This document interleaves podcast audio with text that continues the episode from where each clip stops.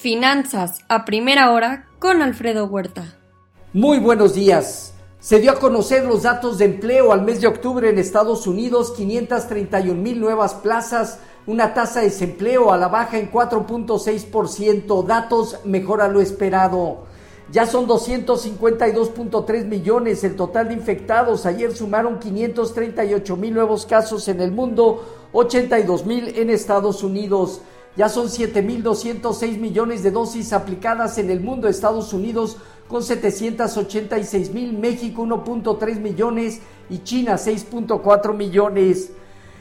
Pfizer en su estudio eh, considera que la píldora COVID tiene una efectividad del 89% y para eh, disminuir el COVID y reduce drásticamente el riesgo de hospitalización.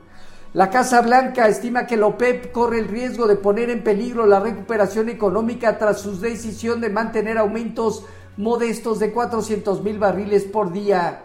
Aumenta el déficit comercial de Estados Unidos en septiembre a un nivel récord de 80.900 millones de dólares por aumento de bienes de capital como computadoras, equipos eléctricos y suministros industriales. Jerome Powell, cabildeando su segundo mandato, estuvo ayer en la Casa Blanca con Joe Biden concluye su periodo en febrero 2020. Es probable que la Cámara de Representantes intente votar este día el plan de gastos por 1.85 billones de dólares. En Asia Pacífico, sesgo negativo, China, Hong Kong y Japón a la baja. Mañana China dará a conocer datos de balanza comercial a octubre. En Europa dominan movimientos de alza desde niveles moderados en el caso de Alemania hasta unos por cientos en Italia. Francia, España y el Financial Times de Londres en el Inter. Datos de producción industrial de Alemania y Francia mostraron caídas. En el tema de divisas hoy, un índice dólar que avanza nuevamente 0.2%, el euro en 1.153 negativo 0.2% y la libra 0.4% abajo en 1.345.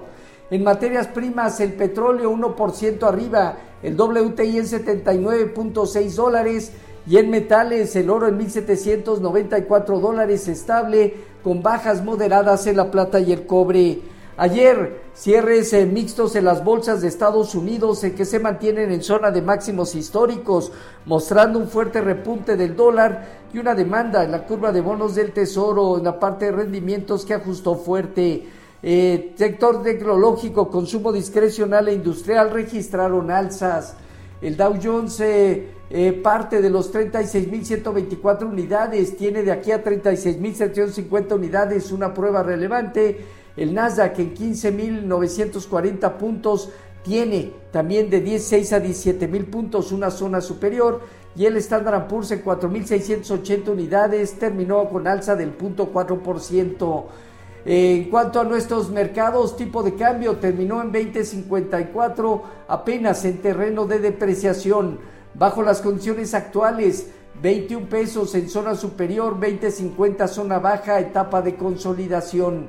En cuanto al eh, fondeo diario, papel gubernamental en 4.92 y bancario en 4.90, la tía 28 días en 4.98. El índice de precios y cotizaciones terminó estable en 51.873 unidades con una operatividad promedio. El principal indicador tiene zona superior de 52.000 a 53.500 puntos, zona baja 49.200 unidades y hasta 50.500 puntos. Tasa riesgo País de México en 216 puntos. En el sector aeroportuario, al mes de octubre, OMA aumentó su tráfico de pasajeros en 63%, GAP en 54% y Azur en 115%.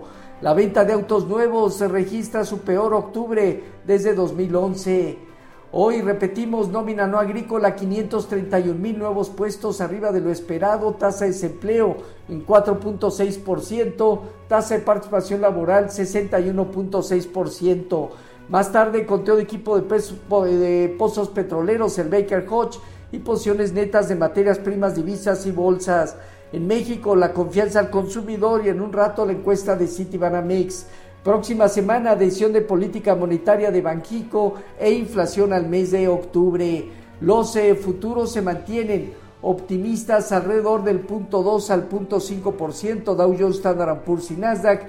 Tipo de cambio de nueva cuenta 20.56 a la venta, ligeramente al alza. Así, finanzas a primera hora con lo más relevante hasta el momento.